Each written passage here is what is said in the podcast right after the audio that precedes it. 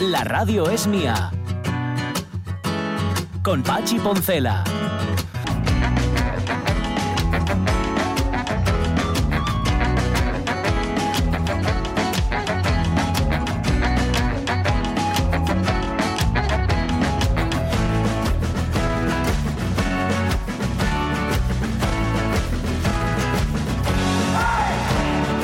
Las 11 y 7 minutos de la mañana. Hey, hey. Bueno, esto ya suena más claro, ¿no? hoy, chico, Más claro y más bien. qué gusto de verte. No sé. Sí, ¿Nunca sí. te habías alegrado tanto de verme? o qué? Sí, sí.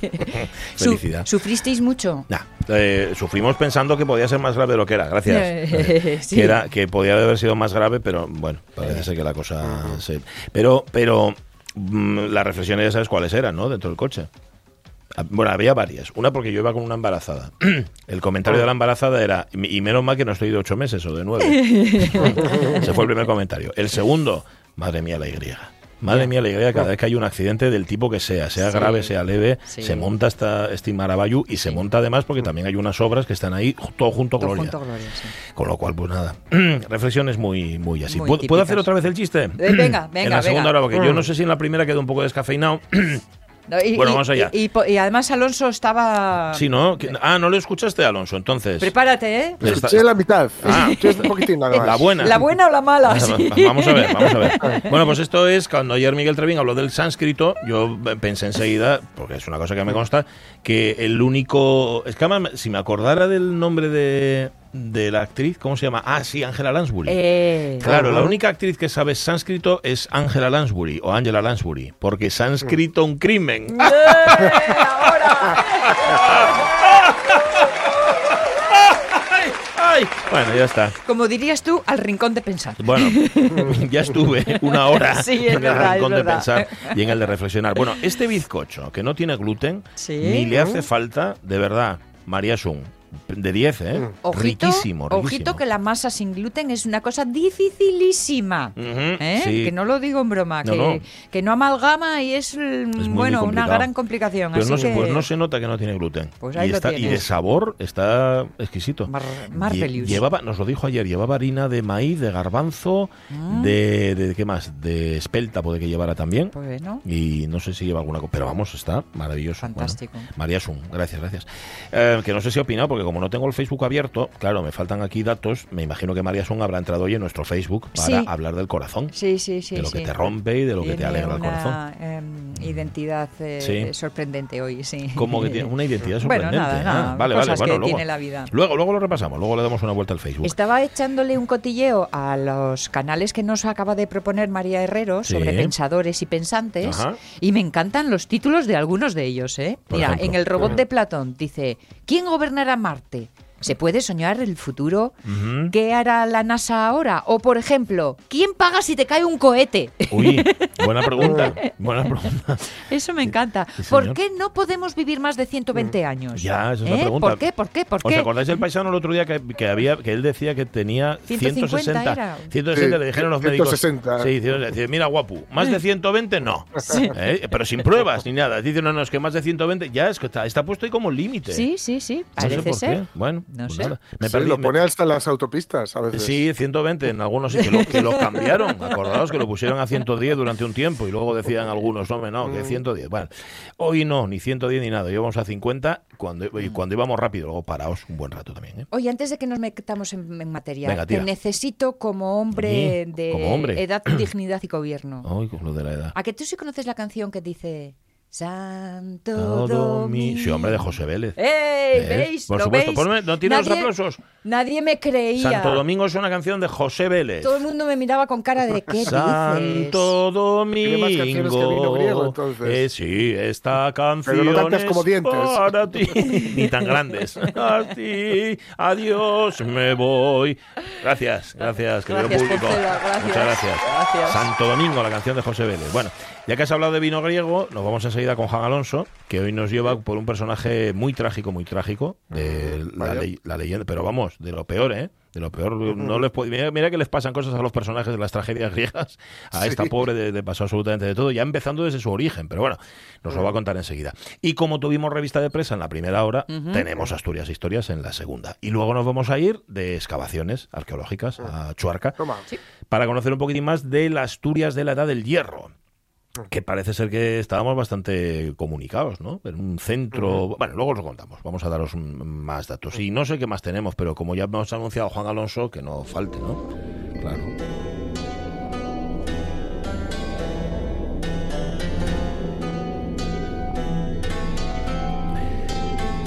Venido desde la antigüedad más remota, llega a la radio es mía cada viernes Juan Alonso. Juan, ¿cómo estás? Muy buenos días. Hola, hola, muy buenos días. ¿Todos bien? Muy bien, muy bien, Bueno, muy bien. muy Me bien. alegro. Oye, después de viste cantar a José Vélez, no sé si podré superar. Bueno, hacemos un duet cuando quieras, ¿eh? Pero a ver, tú, Bueno. tú te tienes que ir, tú, como decía Jorge, te tienes que ir por vino griego. Claro, yo canté Santo Domingo, tú tienes que irte por vino griego. Bueno, sí, sí. mm, hoy te traes a este tiempo que dedicamos a la antigüedad clásica, aún lo decíamos antes, a un personaje mm, trágico, ¿no? Podríamos decir. Pues sí, Sí, sí.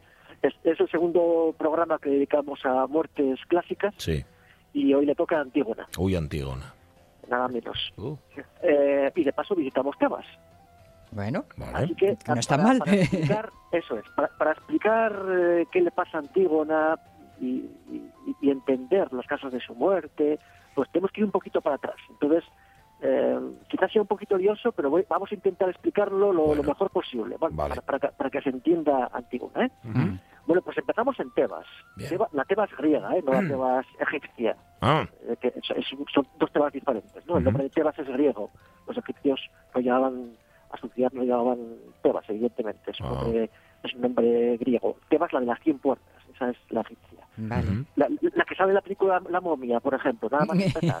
Ah, vale. Ahora ya, ahora ya me ubiqué. Vale, vale. No hay nada como tener referencias culturales Sí, bien asentadas. Pero no es esa Tebas, la de la momia. Vale, No es vale. esa Tebas. Vale, vale. Es la Tebas griega, que está a unos 50 kilómetros de Atenas. Hoy es un pueblón Mm, mm, muy poco visitado, pero ahí, ahí empezó nuestra historia. Bueno, pues aquí en esta Tebas reina el rey eh, Layo. Layo, con, Y-. Mm. Bueno, pues Layo, en fin, hizo una cosa muy fea que es violar a un, a un joven. Hombre. Claro, muy mal. Mal. Y el joven se suicidó después, se ahorcó. Sí. Entonces, bueno, el padre del joven pidió a los dioses un castigo para Layo, ¿no? Y los dioses se lo concedieron. Los, los- los dioses griegos, de esto hemos hablado muchísimo en estos programas, bueno, son muy peculiares, ¿no? Y, los, y sus castigos también son muy peculiares. Pues entonces, en vez de castigarle directamente, los dioses lo que se les ocurrió fue, bueno, pues vamos a hacer que eh, si alguna vez este señor Layo engendra un hijo, pues este hijo, una vez que sea adulto, le matará Toma. como, como castigo. O sea, el castigo es que va a ser asesinado por su propio hijo. Qué enrevesados. Bueno, lo que pasa es que a Layo le informan de esto, ¿no? Ujú. le, le dan un preaviso. Mm. Entonces Layo dice, bueno, pues voy a intentar no tener un hijo, claro. Lo que ocurre es que evidentemente lo va a tener porque, bueno, un día estando borracho se unió con su esposa, Yocasta, no olvidemos este nombre, Yocasta, Yocasta. y tuvieron un hijo. Eh, desde luego no puede, estamos pensando, bueno, pues que lo mate, griegos, bueno, pues que lo mate y se acabó el problema. No, no puedo hacerlo, no puedo hacerlo porque es un, es un crimen horrible, habría sido una entidad absolutamente insoportable. Entonces lo que hace es, eh, al estilo Blancanieves, ¿no? Pues lo abandona. Lo, lo va a abandonar en el monte, le atraviesa los pies para que cualquiera que lo encuentre, pues no, no se quiera quedar con él porque estaba deforme, claro. De hecho, Edipo, el nombre Edipo, que es este, niño, significa el de los pies hinchados. Eso Ah. significa el, el nombre Edipo. Así que lo abandonan, pero evidentemente no muere, lo recogen, bueno, sobrevive, el niño se hace mayor y, bueno, pues un día va al oráculo de Delfos y allí le informan de que va a matar a su padre y luego encima se va a casar con su madre. La verdad que te- esa Claro, dice, noticia... dice el, a ver, presentáis al guionista, ¿no? Sí, Pero sí, dice- sí, porque vamos. tremendo. Entonces Edipo, bueno, creyendo que sus padres eran los que la habían criado desde niño, pues dice, bueno, pues no voy a dejar a regresar nunca más a mi casa, Claro. así que voy a huir de mi destino y me voy para otro lado, ¿no? Entonces emprendió el camino hacia Tebas. ¿Qué ocurre? Pues que en ese camino se encuentra con, con su padre, que no, le- no se conocen, evidentemente. Mm. Discuten, pura tontería, y Edipo mata a su padre. Ya está Hmm. cumplida la primera parte de la, de, de la profecía. Sí. Eh, Edipo sigue su camino, es cuando se encuentra con la famosa esfinge, ¿no? Este, este monstruo que aparece en tantas, en tantas pinturas, ¿no? Y este, este monstruo estaba allí en, en- en el camino y se dedicaba a dar muerte a todo aquel que no adivinara sus acertijos. Era así de, así de simpático. O sea, tú ibas caminando, te encontrabas con la esfinge, Eh. te plantaba el acertijo, si no lo resolvías, te mataba. Eh, Pero hay, Salada. hay tipos muy Qué listos. carácter. Entonces, cuando, cuando la esfinge le plantea la- el acertijo, Sí. que es eh, ¿qué ser vivo eh, cuando es pequeño anda a cuatro patas, cuando es adulto anda sobre dos, Sí. y cuando es mayor anda sobre tres? Eh, bueno, era fácil por lo menos. Sí. Claro, el tipo responde aceptadamente pues que es el hombre, ¿no? De Ujú. modo que cuando es un bebé camina a cuatro patas, cuando es adulto sobre dos y cuando es anciano tres porque se apoya en un bastón. Ujú. Entonces, bueno, la, la esfinge alucina con esta sabiduría, la esfinge se suicida, por cierto. Ah, sí. Mira. Bueno, a ver, tampoco era para tanto, ¿no? Bueno, bueno, es- claro. eh, Qué Es que es todo dramático, cada paso es dramático Claro. aquí. Sí, sí, sí. tiene sí, que ¿no? morir todo el mundo, Sí. o casi todo el mundo. Bien. Premio para Edipo, pues es nombrado rey de Tebas. Ujú. Como el rey está muerto, Claro. Le- le mató Edipo, y entonces se casa con quién? Con la viuda del rey, Yocasta. Ujú. ¿Quién es Yocasta? Su madre. Eso es. Así que aquí tenemos a Edipo, que no es un mal tipo, ¿eh? no es un mal tipo, reinando en Tebas. Lo que pasa es que, las cosas empiezan a ir horriblemente mal. Sí. Hay plagas, escasez de alimentos, Madre mía. Así que, bueno, Edipo se pregunta, aquí, aquí algo pasa, ¿no? Sí. Como decía Sófocles, que resume muy bien lo que pensaban los, los Mm. griegos, Sí. porque sufro, sé que he obrado mal. Mm. Mm. Los griegos piensan así, o sea, estoy sufriendo, las cosas van mal, algo he hecho mal, no sé qué, pero algo, algo he hecho mal. Sí. Hasta que Tiresias, el adivino, pues se lo, se lo dice. Pues mira, lo que has hecho mal es que has matado a tu padre, aquel tipo con el que te encontraste en un camino era tu padre, No. y esta mujer con la que te acuestas es tu madre. Eso es lo que ha pasado. Edipo, evidentemente, bueno, alucina con esta, esta revelación. Yocasta también, de hecho, Yocasta se suicida, se cuelga en el palacio, se ahorca, Vaya panorama. y, Yoca- y, y Edipo destrozado, pues se arranca los ojos de Ah. dolor, ¿no? Con los broches del vestido de Yocasta, Oh. se arranca los ojos Oh. Y bueno, y se, se exilia de Tebas y bueno, eh, y su historia continúa por otro lado. Bueno, ya nos acercamos a, a Antígona, porque Antígona es Sí. hija de Edipo y de Yocasta. Mm, es hija del incesto. Ah, Eso, vale. eso. Ujú. Y también tiene dos hermanos, que son Eteocles y Polinices. ¿Qué ocurre? Pues que a la muerte de, de, de, de Yocasta, de, de- Yocasta, a la, sí, a la muerte de Yocasta, y, que, y que se va Edipo de, de Tebas, pues Eteocles y Polinices, dos hermanos, varones, claro, eh, hermanos de Antígona, luchan por el trono de Tebas. Claro. Eh, se suponía que los dos iban a turrar en el trono. Sí. Habían llegado a los acuerdos, pero Ya, en absoluto. Ni hablar. Eteocles decide quedarse en el poder después de haber cumplido su periodo y Polinices lo que hace es eh, pedir ayuda a Argos, una ciudad rival de Tebas, y reclamar el trono. ¿Cómo concluye la guerra? Pues como suele ocurrir estas cosas en el mito, los dos hermanos mueren Hmm. en la batalla, uno a manos del otro. Sí. Y el trono lo va a heredar Creonte. Creonte que era hermano de Yocasta. ¿no? Y por lo Ah, tanto... el tío Creonte. Eso, es el tío Creonte. Es Tito. rey de Tebas. Tito Creonte. ¿Y qué hace Creonte? Ya estamos llegando, ¿eh? Ya estamos llegando. Bueno, bueno, bueno, es, Pues es apasionante esto. rey de Tebas, Sí. ordena que por haber traicionado a su patria, Sí. pidiendo ayuda a una potencia extranjera, Polinices no va a ser enterrado dignamente Mm. y se va a dejar su cuerpo en las afueras de la ciudad para que sea devorado por los cuervos y por los perros. Con un letrero, con un letrero además que pone ¿qué dices? Que te polinices, ¿no? Perdón, es que tengo el día es- hoy eh, no, pero no vuelvo a hablar, no vuelvo a abrir la boca, no, no vuelvo a abrir la boca más, perdón, perdón, perdón. Total que a polinices lo dejan ahí a la merced de, de las aves rapaces. Sí, lo dejan en el cuerpo para que se lo coman los, los Sí. perros. Eh, bueno, en en Grecia esto era un castigo tremendo. ¿eh? Sí, ¿no? El- los- la- las honras fúnebres eran importantísimas para los griegos, porque el alma de, de un cuerpo que, que no era enterrado correctamente, de forma conveniente, pues era condenada a vagar por la tierra por toda la eternidad. ¿no? Mm. ¿Qué hace Antígona? ¿Qué hace Antígona? Ya llegamos a Antígona. Cuando ve cuando ve lo que lo que lo que el rey ha ordenado para, para su hermano, no, no puede Mm. soportarlo. Entonces Antígona, con enorme valentía, ¿Mm? decide enterrar a su hermano. Y realiza sobre él los correspondientes ri- eh, ritos, ¿no? Vale. Es decir, se está rebelando contra Creonte, Claro. contra el rey, contra su tío, por cierto, su tío y futuro suegro, porque Antígona está comprometida Mm. con Hemón, el hijo de su tío Creonte. ¿no? Con- con su con el primo, primo. Con el primo. Exacto. Sí, sí, se, iban a casar. Bueno, consecuencias, vale, eh, el cuerpo está enterrado correctamente, Sí. pero claro, Creonte no puede soportar esta esta, esta acción. Hombre. Este desmán. que- Este desafío, ¿no? Mm. sí, sí, claro, es un desafío. Así que la condena al, a este bonito castigo, ser sepultada viva. Toma. Ese va a ser el castigo se, se para pasan Antígona. mogollón, Sí, sí, se pasaban mucho. Una ¿eh? barbaridad, Mm. una barbaridad. Antígona, claro, evita el suplicio como suicidándose. Se ahorca. Venga. Antígona se ahorca después de haber hecho esto. ¿eh? Eh, ¿Qué sucede? Bueno, pues su prometido. Hemón, Hemón. al ver muerta su prometida, se suicida. También. Pero bueno, Ajá. Sí, en el túmulo de, de Antígona. Madre mía. perdonad que me ría, pero es no, que no, ya no, no, no, da es, para más. es risa nerviosa. Sí, es risa sí, nerviosa. Es que por favor. Se abraza, se abraza a su chica y se suicida. Mm. Y eh, Eurídice, que era la esposa de Creonte, del Sí, rey, la, la- la madre de Hemón, sí, se suicida. también. Al saber que su hijo se ha Ala. suicidado, se suicida. Ajá. Bueno, o sea que aquí ha muerto casi todo el mundo. Todo el mundo, sí, sí, sí, sí. Bueno, la, la pregunta que nos lleva a, a- a todo esto, Sí, ¿Quién quedó vivo, no? Esa sería la pregunta. a lo mejor. yo digo Creonte y, y poquito más. Y poco, sí. Pero Antígona nos plantea una cuestión A ver. por la que quedamos debatiendo siglos y siglos y siglos. ¿no? Ujú.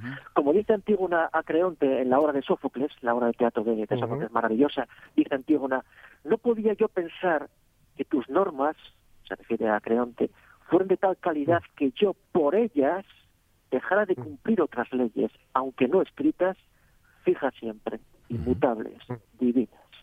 Es decir, hay dos tipos de leyes Ajá. dos tipos de leyes. Y Antígona se debate entre el amor a su hermano, es decir, enterrarle, es- esa es la ley natural, y la prohibición del rey, eso es la ley positiva, el derecho. Sí. Cuando, ¿qué prima? La, la naturaleza, la ley, el, mi hermano, la sangre, o la ley impuesta por un rey. Antígona decide enterrar a su hermano y, y hace y hace frente a terribles consecuencias. La pregunta es, ¿está bien? Es decir, la conciencia está por encima del derecho. ¿Está bien desobedecer una ley cuando se cree que no es justa? Sí. Ah, o las leyes Mm, deben mm. obedecerse siempre. Ajá. Nos llevas a lo de la obediencia de vida, ¿no? De, de Eso es, los subordinados. Eso es. ¿Qué hago cuando mi conciencia está en contra de la ley? Ha- Hay, hay, hay veces que parece, la respuesta parece fácil, ¿no? Pues, no sé, las leyes nazis, Sí. Eh, eh, racistas, discriminatorias, bueno, pues parece, en mi conciencia yo no puedo obedecer esta ley. mm. Ya, pero ¿qué pasa cuando, por ejemplo, yo en mi conciencia no puedo obedecer la ley que me impide beber Claro. dos vinos para conducir? Ajá. ¿Qué Eso pasa le pasaba a Aznar, eso, mira, sí. Por ejemplo, Sí, sí, sí, sí. por, por ejemplo, Es ¿quién me va a decir a mí lo que tengo que beber para Eso es. Eso es. Ni más ni menos. Así que, claro, otra cosa es lo que habríamos hecho en el lugar de Antígona. Ya. Yo Ujú. juego a nuestros oyentes que se pongan en el lugar de Antígona. ¿no? ¿Qué- Ujú. ¿Qué hago? Ujú. Sí. Cumplo con lo que me pide el corazón, eh, que es enterrar a mi hermano, sabiendo, o sea, Ujú. hay que tener fe, claro, Mm. sabiendo que si no lo entierro va a estar vagando toda su vida sin descanso. Ujú. O sea, le doy descanso eterno a mi hermano a una costa de mi vida, o Mm. obedezco las leyes del rey y dejo a mi hermano que se lo coman los perros. Claro. Sí. En este caso, yo, yo personalmente creo que es buena la actitud de Antígona, es decir, incumplir las leyes y hacer de las consecuencias de esas leyes injustas eh, un acto de rebeldía. Ujú. Sí.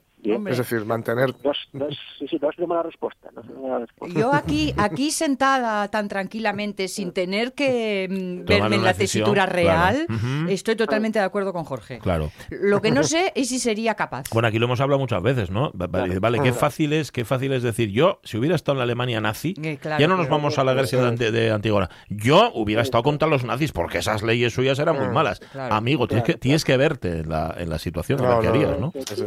Claro, claro. Como, como decía Ana Arendt, mm, el mal es banal. Sí. Quiero decir, Sí. Los nazis no eran monstruos horribles No, con no. rabo, No, no.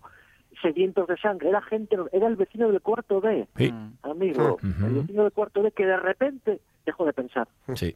Se limitó a obedecer, dejó de pensar. Y eso les podía suceder a cualquiera. Esa es la, la, las terribles conclusiones de- del estudio de, de sobre, sobre Sí. el mal. Sí, señor. La banalidad del mal.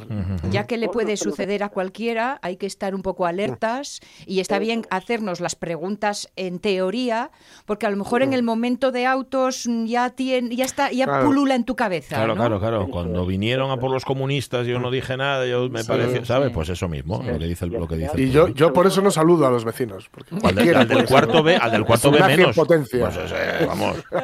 Un saludo a mi vecino del cuarto B. que no sé quién lo es. que- Lo que dice, lo que dice Arendt, sobre todo, no dejar de pensar. Eso es, no Sí, dejar de eso pensar, sí, Lo señor. que es obedecer, piensa. piensa. Ujú, ujú. Mm. Sí, señor. Bueno, em, pues vaya Oye, de pensar Antígona. una cosa, dejadme Sí. meter una, aquí, aquí una cuña Tira, eh, tira. lateral, Tira. no, no dejar de pensar y en la medida de lo posible de viajar. Ajá.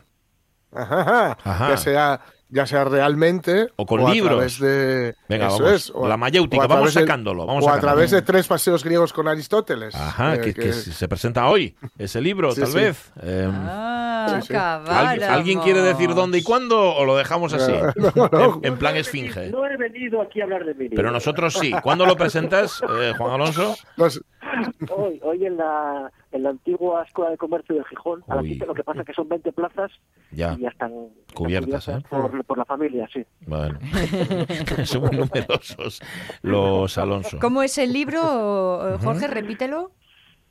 Se llama eh, bueno, ¿puedo decirlo, Juan? Y otros viajes filosóficos, históricos, es. míticos y turísticos a Grecia. Muy bien. Vale, vale, vale, vale. Que son viajes reales. Ajá. Viajes- Sí, sí, o sea, es un libro que lleva el polvo Polvo del camino. del camino. ¿eh? Sí, señor, incorporado. De hecho, te regalan un botecito con polvo del camino regalado.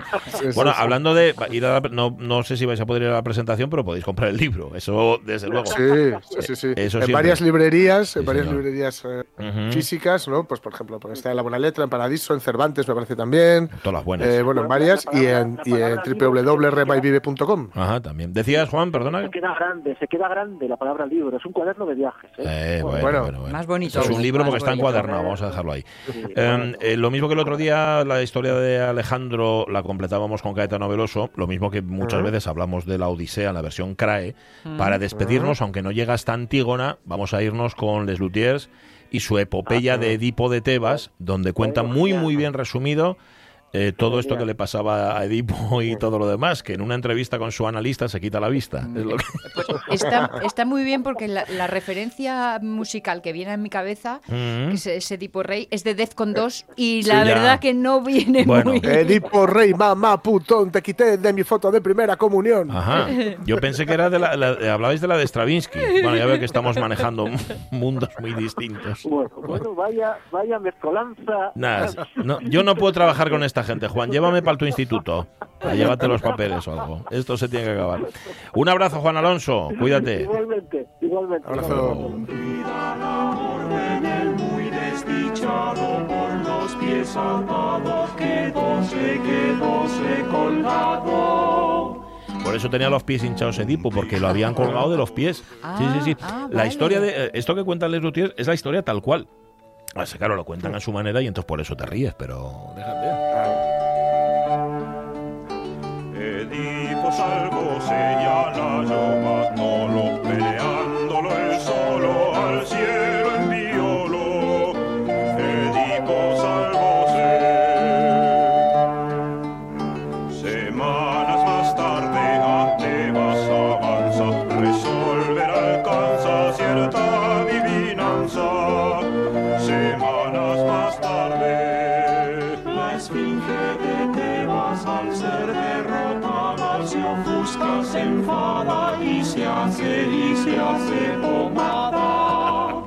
Ahí está, se hace pomada la esfinge de Tebas, que ya sabemos que también, como todo el mundo en aquella Grecia, cuando le salían mal las cosas, pues ala, tiraba por la calle de Mm. Claro, media. ya entiendo yo porque Layo que no quería tener descendencia para no ser muerto, Claro. porque eso estaba con Yocasta. Que era muy casta. la castidad personificada, sí, señor. Todo esto tiene que ver con esto de, de Sí. el fatum, que es el gran, Sí, el señor. gran tema de, la, de la mayoría de las tragedias griegas, que es el fatum, que es el destino, Destino. que es un destino que eh, tú verás lo que haces. Sí, señor. Se va a cumplir. Ajá. Que de hecho te se va a encontrabas. cumplir. Sí, sí, sí. Por, por No H o por huyas, B, pero se va a cumplir. Te Sí. encontrabas en el ágora con uno, un tipo que tenía así la pinta rara y te le preguntaba, ¿tú y es El fatum? fatum. ¿Tú y es fatum? ¿O qué y es fatum? Vaya día que llevo. Ay. Qué bien hubiera quedado yo en el atasco, ¿eh? Hubiera quedado muy bien ahí metido. Bueno, Juan Alonso eh, presenta hoy, lo que pasa que ya, ya lo dice el que... ah, Sí, Todo pero habrá más, ¿eh? Habrá todo- más, más porque ya sabemos ¿no? que las cosas poco a poco van mejorando, Sí, como van a ser, y, y habrá más presentaciones. Sí, Sí, sí, bueno. sí. Oye, con eso de que va mejorando y que estamos en la fase 1 de, de- Bueno, se llama así, ¿no? Es fase 1 en la que estamos ahora mismo. Porque como, la buena vida. eh, mm, De la bueno, vida de buena. vida- de la nueva normalidad, ¿no? que, que le dicen. Yo creo que, hay que tenemos que seguir teniendo cuidado. He visto a tal Hombre. cantidad de personas hoy con la nariz fuera, en serio, ¿eh? Sí. Ya, sí, Digo, yo como ya relajado, ¿sabes? Como diciendo, bueno, ahora ya como total no hace falta, chico, seguir poniéndola que no cuesta nada. Ya cuando digan, oye, fuera mascarilla, las quitamos ya del todo y nos damos todos los besos que queráis. Ya verás el susto. Eso es. Es Sí, el sí. último jalón que Eh, decía, el último que jalón Vargas. camino, sí señor. Las 11, sí, 11 y 32 minutos de la mañana. Pues vamos a contar ahora, Ay, el des- después de un separador, eso sí. No, Asturias Historias. Ah, y bien, luego bien, bien, vale, Venga, vale. La radio es mía. Chino, el indio, gracias, un A placer. vosotros Siempre es un siempre. placer tenerte Rock and roll. Pachi Poncela.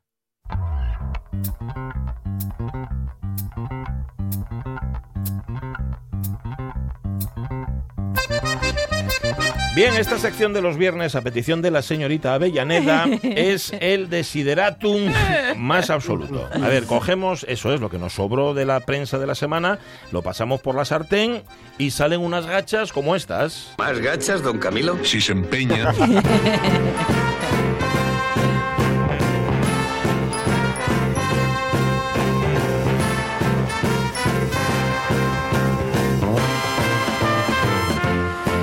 acordamos por qué, pero uno de estos días en Asturias Historias estuvimos buceando por mayo del año 1956. En los 50, en pleno franquismo, los titulares le adjudicaban unas cosas al comunismo, pero unas cosas rarísimas. Decía el titular.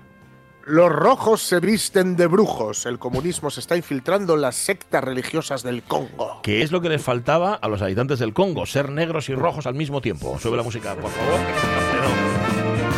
Pero ojito, ojito, se disfrazaban de brujos, pero los comunistas no eran los únicos que estaban pescando en Río Revuelto. Este titular es de un año antes, del año 1955. Misiones en el África Negra. Los musulmanes hacen su labor de proselitismo. Parece ser que los cristianos consideraban equivocadamente a la religión musulmana, es lo que dice la noticia, como socialmente en decadencia. En el año 55, aquello, ¿sabes? Pero a lo tonto, a lo tonto, como con el tiempo fuimos comprobando, se estaban infiltrando en territorio africano y triunfando entre la población. En Nigeria, decía la noticia, se calcula que hay ya más de 15 millones de musulmanes en el año 1955. ¿Cuál era el secreto de su éxito? Lo que quizá haga may- mayor efecto es la tesis demostrada tristemente por la realidad de que el Islam no es racista, mientras que muchos cristianos sí lo son. Fíjate. ¿Cómo? Claro, el Islam no es racista, luego me- los islamistas radicales Sí. Eso seguro que sí que lo son, pero el Islam no hace esa distinción. Pero hay mucho cristiano que sí es racista. Y entonces entre blancos y negros hacen... eh, Bueno, no obstante, entre los propios adeptos al, is- al Islam también os decimos que había de todo. ¿eh? ¿Eh? ¿Eh? Los musulmanes más fanáticos eran llamados muy sulmanes. Eso es. Y por el contrario, los que solo cumplían en parte los preceptos de Mahoma eran maomenos. Me encanta. Yo creo que los que fueron a África eran muy sulmanes porque consiguieron hacer muchos adeptos. Eh, otras invasiones, Jorge, eran mucho menos sutiles. Los norteamericanos prohibieron la práctica del judo en el Japón. Esto sucedió en el año 45, cuando Estados Unidos ganó la Guerra Mundial. Los americanos decidieron despedir a todos los instructores de las escuelas y también de los cuarteles de policía del Japón. Y, a ver, no es que tuvieran nada contra el judo en sí, es decir, el judo como, como deporte. El problema no era el deporte, sino que formaba un espíritu marcial. Y lo que no querían es que, ¿sabes? Japón, lo, lo que querían era Japón desmoralizada y sin ganas de rearmarse. En cualquier caso, el judo se siguió enseñando, así de forma un poco privada, y 10 años después de la prohibición, el judo volvía a practicarse. Que si tú eres un japonés y viene un americano a decirte que dejes el judo, tú le contestas... la mierda, No, no, vas a decir, ¿cómo le vas a decir a un japonés que deje las artes marciales, hombre? Pero ojito, ojito, que hay otra invasión más, otras invasiones, seguimos en mayo del 55, que preocupaban y no sin alguna razón. El tráfico del cáñamo indio llegó a establecer un mercado clandestino en Madrid. En el norte de África causa estragos esta droga. El mercado, que era un mercado clandestino del que está hablando el titular, estaba en una céntrica plaza madrileña donde se vendía grifa, aunque su nombre real era Hatshish. Em, Lo escribe de esta forma, H-A-T-C-H-I-C-H. No hashish, como decimos ahora, no hachish, así lo escribía. Que recuerda el artículo, aparece citado en el Corán. El hachís era la sustancia que utilizaba Hassan, un mítico jefe guerrillero árabe para enardecer a sus partidarios que dice le obedecían ciegamente asaltando cávilas, incendiándolas y asesinando fríamente a sus habitantes. ¿Veis? Fumar droga no trae nada bueno. Deja a los chavalotes, Pablo, déjalos que caminen como ellos camelen. Si los chavales camelan pegarle un poquito a la lejía o camelan pegarle un poquito a la mandanga, pues déjalo. Deciros ¿Y que eran los hashashins, los asesinos. Ya Ajá. hablaremos algún día de ellos. Ah, mira, una pues secta ismailita Mm. que, se, que llegaron a confrontar eh, contra los cristianos en, en las cruzadas. Ajá, los hashashi, ha- ¿cómo? Hasha- ha- Hashashin. hashashin. Los De asesinos. ahí viene nuestra palabra asesinos. Asesino, fíjate. Bueno, bueno. Nuestra palabra asesino viene de ahí, sí, sí. Mm. De todas formas, lo de la grifa o el hachís o tal, es más bien de pff, paso de todo, ¿no? No lo veo yo muy como para enaltecer los Ya, ánimos a ya. vamos a matarnos. Ya lo sé, pues igual se lo daba mezclado con algo. Vamos a matarnos, ¿oíste? Sí, exacto, es más bien un pues sí, vale. Mañana volandar de quedamos para matarnos, ¿oíste? Bueno. Menos mal que para compensar todas estas invasiones de las que hablamos, que si los rojos, que si los musulmanes, que si el hachís, todavía seguían vigentes algunas buenas costumbres. Por ejemplo, ya que estamos en mayo, hacer la primera comunión. Y, y por eso, para la primera comunión se vendían...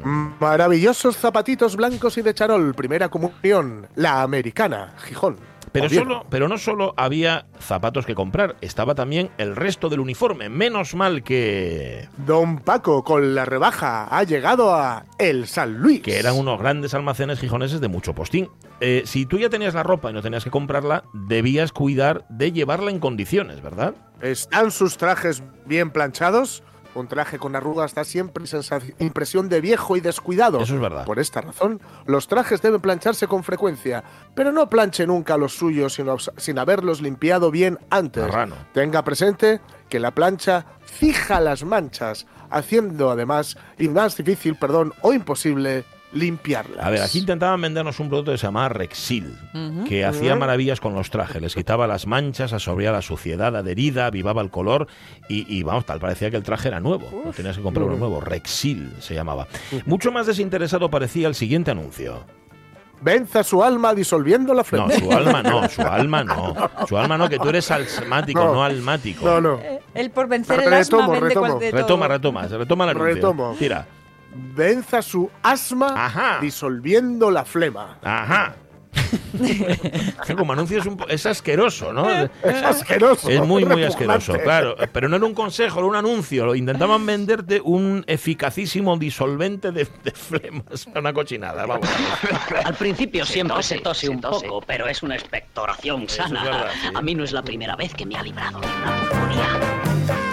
En algún momento no precisado prometimos que en el programa de hoy indagaríamos en los nombres de los establecimientos comerciales. Creo que lo dijimos un día de estos. Sí. Vamos a cumplirlo aunque no nos acordemos. De, de hecho, de- eh, no, no hemos tocado aquí el tema de los acrónimos. Eso que decías tú de Neymar, ¿no? Que era Nélida y Mari Carmen o algo así. No, eso vamos a dejarlo para otro día porque hay muchos establecimientos en Asturias y en otros lugares que se llaman así. Sencillamente nos fuimos, pero así de simple, ¿eh? a un ejemplar del diario Región, mayo de 1886.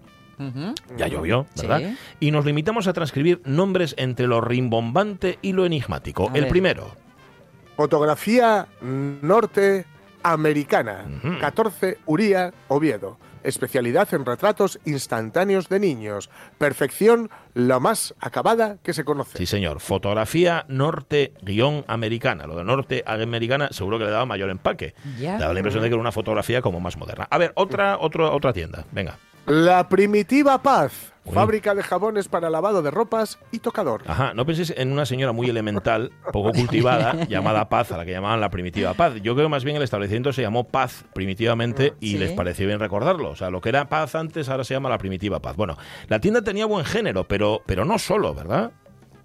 No, la primitiva paz abriga la esperanza de complacer a cuantos de ella se sirvan, porque a lo inmejorable de sus jabones agrega la economía de sus precios. En todos nuestros productos, obsérvese la marca de fábrica en letras de relieve, pues no queremos ser víctimas de falsificaciones que puedan inventarse. Qué redichos Ah, eran, ¿eh? mucho, Sí, mucho. señor. Pero lo de la marca de relieve, ¿os dais cuenta, no? Sí, En el jabón, que viene sí, señor. Pues este que hacían los de la primitiva paz, si no llevaba escrito la primitiva paz, no era de la primitiva paz. Otro Mm. nombre, otro nombre evocador, Jorge. La Victoria. Sastrería, camisería, sombrerería y ornamentos para iglesia a precio fijo. La Victoria. Tiene la honra de avisar al público en general y a su selecta clientela en particular que ya llegó y está prestando sus servicios el maestro cortador sastre señor Martínez, de gran fama en Madrid. La Victoria. Completo surtido de trajes españoles, franceses e ingleses desde 14 a 30 pesetas para niños de 3 a 9 años. Elegante y economía positiva. ¿Qué es eso, la economía? economía positiva, anunciaba la victoria. Y luego además el nombre, la victoria, pero la victoria sobre qué? ¿No? ¿A qué se ve? No sé, la victoria sobre, la desnudez. Sobre, sobre, sobre sabotracia. O sea, a lo mejor, no lo sé, no sé, la falta de elegancia. Yo qué sé. que- Y aparte que me hace gracia porque anunciaba trajes, trajes, trajes, pero era para niños de 3 a 9 años. Sí, ¿Qué pasa? Los sí. adultos no les hacían trajes. Bueno, no lo sabemos. Para el final, atención, hemos dejado los más sorprendentes. El primer establecimiento se llamó Al cielo. Cuatro- San Antonio 4, Oviedo. Al Cielo. No se llamaba El Cielo, no, no, no, se llamaba Al Cielo. Y, Y- tenían de todo. Y qué además. curioso que ponen el, nom- el número del portal por delante y por sí, detrás. es verdad, 4, Sí. San Antonio 4, eso es verdad. Bueno, en Al Cielo eh, tenían de todo, sí. Bastones, sombrillas, tiras bordadas, pamelas, guantes, mitones. Pero eran muy de destacar los... Abanicos, una preciosa colección en tul, raso y pluma que espero vender en la mayor brevedad por la, la baratura de sus precios. Aunque espero quitármelos de encima fácil porque son baratos. Y atención al último establecimiento, que ya es el No Va Más. Lo desconocido. Alcoba compuesta de ocho piezas en esta forma, cama de hierro, calcho- colchón de, muebles, de muelles, mesa de noche, alfombra, aguamanil, espejo, jarro y palangana, 40 pesetas. Y arreglado a esto, los demás artículos. Campomanes 20, Oviedo. Lo desconocido. Se llamaba La Tienda. Dice, "Ah, voy a comprar una palangana. Dice, ¿a dónde vas? Dice, a lo desconocido. Bienvenidos a la nave Claro. del misterio.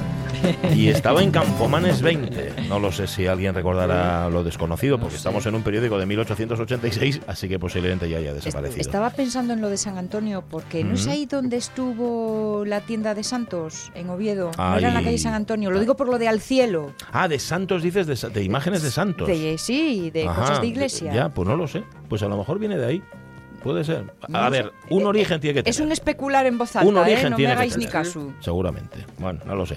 Eh, otra semana dedicamos a los eso, a los Neymar, ¿no? A Sí, sí, por fin, por fin. Oye, hay alguno muy sorprendente. Jarama, la confitería Jarama de Oviedo, Sí. no se refiere al Valle del Jarama ni al río Jarama, si son iniciales. Jar... No, no me digas. Vale. Javier, ah, pues no lo sé, pero son Rodríguez iniciales. Martínez. Por ejemplo, algo No, así. Ra- Bueno, ahí lo dejo. Ahí lo dejo. Vale, vale, hay que investigar, hay que investigar Y eso. ahí lo dejo porque ahora tenéis que hacer un chequeo del corazón, ¿no? Sí, vamos a ver qué es lo que sienten nuestros queridísimos Sí, señor. oyentes y oyentas. Pues nada, mira, mira. Mira en tu corazón. Mira en tu corazón. ¿Qué corazón?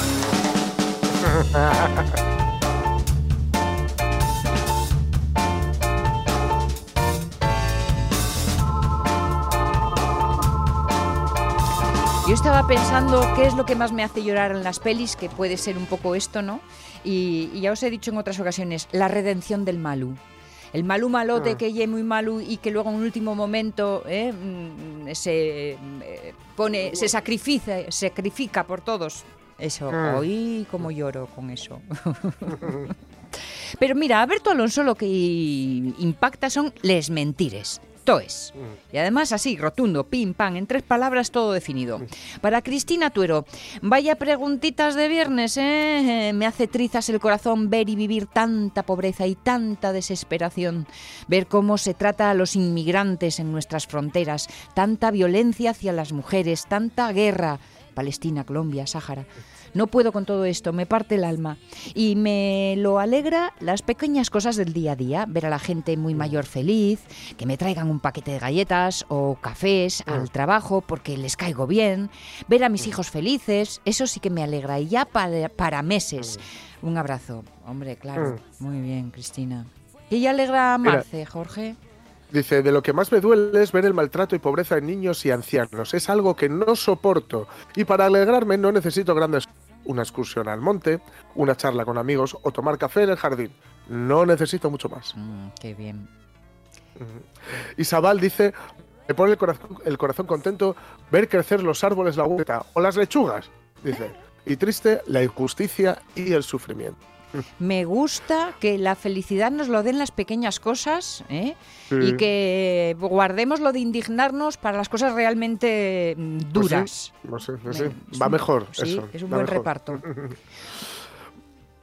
Monte Pérez López dice, me deprimen los telediarios, pero es que no hay esperanza para la humanidad, pregunta. A cambio, soy capaz de disfrutar con las más pequeñas cosas, mira, precisamente. Sí. Jugar y charlar con los niños, el concierto de pájaros en primavera.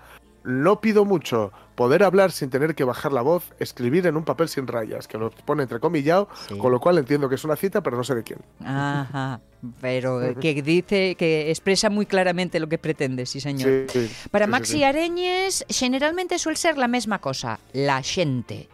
Sí, suele ser sí. el origen de todo lo mejor y también de los grandes problemas. Rubén Cardín sí. Sánchez, me da mucha pena las injusticias, Sí, las injusticias con los menores, los ancianos y los animales, la falta de sensibilidad con el más desfavorecido, pero supongo que como a todos, bueno, sí, hombre, por, lo- Mm. por suerte estas cosas nos hacen sentir mal a todos, ¿no? Sí, sí, sí. Ana Belén Bretón dice, os juro que después de leer la pregunta apagué el móvil. No encontraba la respuesta. Mm. Primero pensé en temas relacionados con el mundo. Guerras, hambre, injusticias. Realmente eso me hace sentir mal, pero no me deja tirada. Luego pensé en lo bueno y lo malo de mi gente. Eso sí, eso me deja muy afectada o loca de contenta. Pero no, tiene que ser algo más mío. Al final, después de mucho pensar, creo que mi respuesta más sincera conmigo misma es me hace polvo sentirme traicionada o decepcionada por una amistad, porque hace que me plantee muchas de las cosas sobre, sobre las muchas cosas, perdón, sobre la capacidad que tenemos las personas para ofrecernos, entre comillas, a los, a los demás, y hace que me sienta muy bien el estar con mi gente. Hablo y me río mucho, los veo y me veo bien, y sinceramente llego a casa súper recargada. Y nos desea feliz viernes y feliz fin de semana, lo mismo para ti. Ana Belén, gracias por Sí, el sí. tiempo que le has dedicado, por la reflexión Pues sí. y por la eh, sinceridad íntima. Pues sí, pues sí. Muy chulo. María Su. Muñiz Velasco, me duele mucho, muchísimo cuando utilizan cualquier tipo de discapacidad para Mm. insultar a una persona. Precisamente ayer me enfrenté a un señor, si se puede llamar así, por mofarse de una persona tetrapléjica. He de deciros que menos guapa, menos guapa me llamó de todo y algo más irreproducible en este medio. Lo que me alegra es que a pesar de estos energúmenos, aún hay gente buena. Hombre, vaya. Y somos mayoría, ¿eh? Y me incluyo, fíjate. Sí, sí, sí, sí, sí. Aunque a veces metamos José la pata, que eso de eso nunca estamos libres, Claro, pero no con la intención. Claro, ahí está. José Luis Mendoza Hurtado dice, alegría, los berritos, sin dudarlo. Qué bueno. En fin, yo me encontré con, con dos ayer, dos, ¿cómo se llaman? Podencos. Dos Sí, podencos. Sí. Ayer de la que venía de una, bueno, de una reunión en, en el centro de, de trabajo, una cosa de curro. Ujú. Y eh, de esto que te dejas así, que, les, que, que es lo que hay que hacer, ¿eh? Dejar que te huela la manina primero. Claro, eso, Vale, saludar claro. y ser eh, cortés. Claro, claro, claro. Bueno, bueno, bueno, llegué media hora tarde a casa. Mira que los podencos suelen ser un poco esquivos, ¿eh? Sí. No son así perrinos muy, muy, muy, muy entregados, ¿no? A, a la caricia. No, tan, no, no son tan esquivos como los galgos, ¿no? Pero, Hmm. pero claro, no, no. Ahí estuve. Ah, las chavalas estaban muertas de risa y dicen, este se queda aquí a comer, este imbécil. Vamos a En echar fin. un repasín más adelante, que te quedan todavía muchas buenas razones por las que alegrarse y alguna por la que enfadarse, pero mm, son 10 minutos para las 12 para el mediodía y hay que irse de excavación, chicos. ahí, ahí. Venga.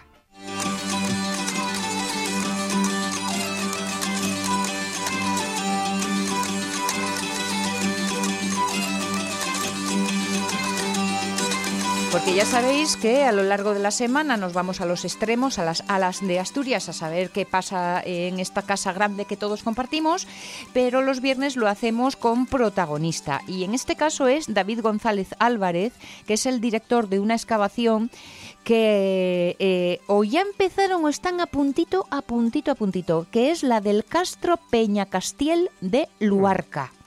David González, ¿cómo estás? Buenos días. Hola, buenos días. ¿Ya empezasteis? En ello estamos, arrancando. Vale. Eh, en los últimos días hemos estado haciendo tareas de desbroce y limpieza de la vegetación y ya está todo a punto para, para ponernos en marcha el lunes con la excavación. Va, hoy el lunes, o sea que está la cosa... Bueno, y me imagino que con ganas y con intención de encontrar qué. Pues sí, con, con muchas ganas de, de empezar y bueno, con el objetivo de conocer eh, quién vivió en ese lugar, eh, hace cuánto tiempo y de qué forma vivían, porque es un castro en el que no se han realizado investigaciones hasta la fecha, con lo cual pues tenemos muchísimas preguntas y estamos deseando arrancar. Bien. De la edad de hierro. La hipótesis más plausible sí es que sea un castro de la edad del hierro y no podemos descartar otras otras fases de ocupación, probablemente de, de época romana y quizá otras fases. En un, en un yacimiento cuando cuando no se ha excavado antes, la verdad es que Claro. nunca se pueden descartar las cosas.